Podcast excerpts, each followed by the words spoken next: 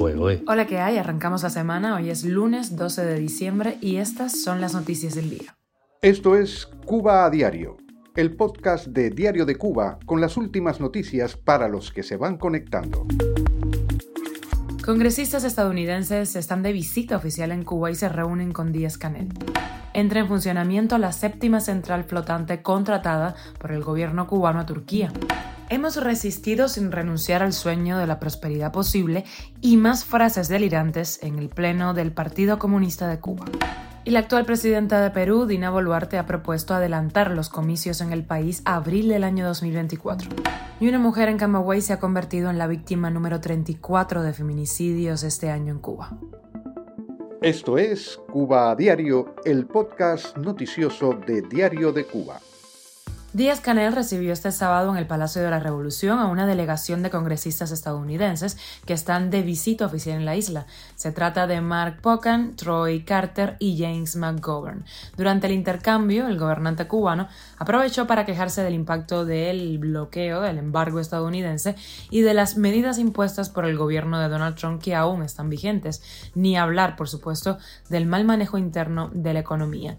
El viernes, los congresistas estadounidenses fueron recibidos en el Capitolio Nacional por el presidente de la Asamblea Nacional del Poder Popular, Esteban Lazo Hernández.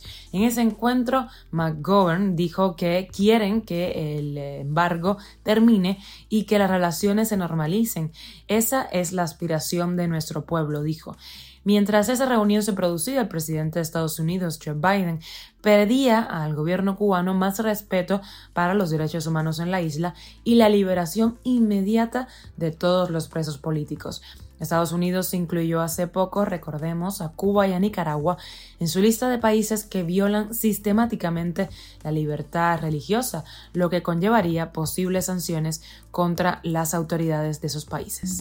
Este sábado se daba la noticia en televisión estatal de la entrada en funcionamiento de la séptima central flotante contratada por el gobierno cubano a Turquía.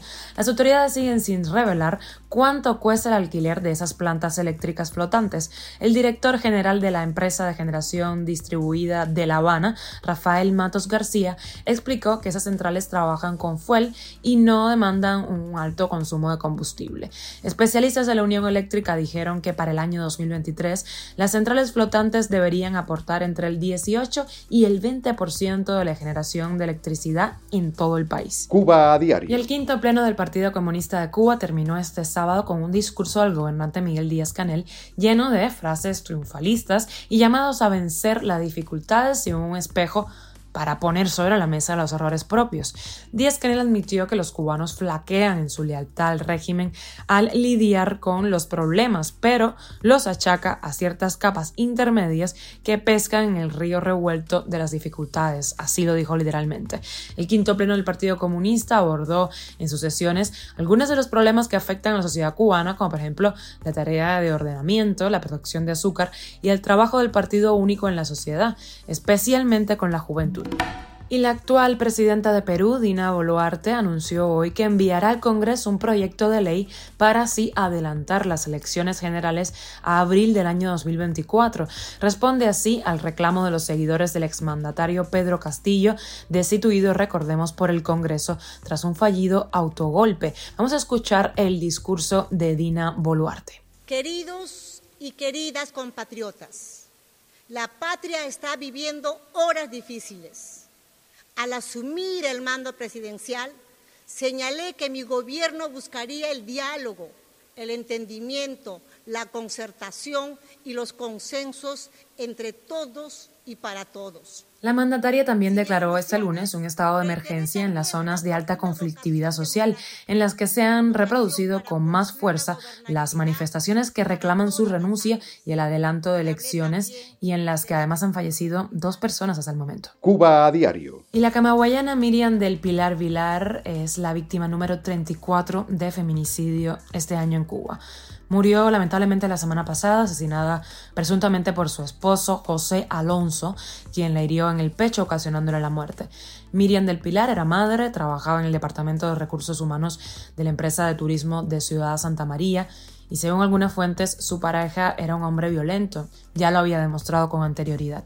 La Asamblea Nacional de Cuba no incluyó, recordemos, en su cronograma legislativo la propuesta de una ley integral de género que proteja a la mujer de la violencia.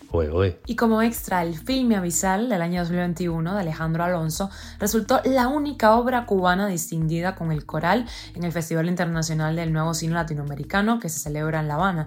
Ese festival en antaño estaba lleno de caras jóvenes y estrenos. Destacó este año por su pobre oferta de películas. Esto es Cuba a Diario, el podcast noticioso de Diario de Cuba, dirigido por Wendy Lascano y producido por Raiza Fernández. Gracias por estar con nosotros y arrancar la semana aquí en Cuba a Diario.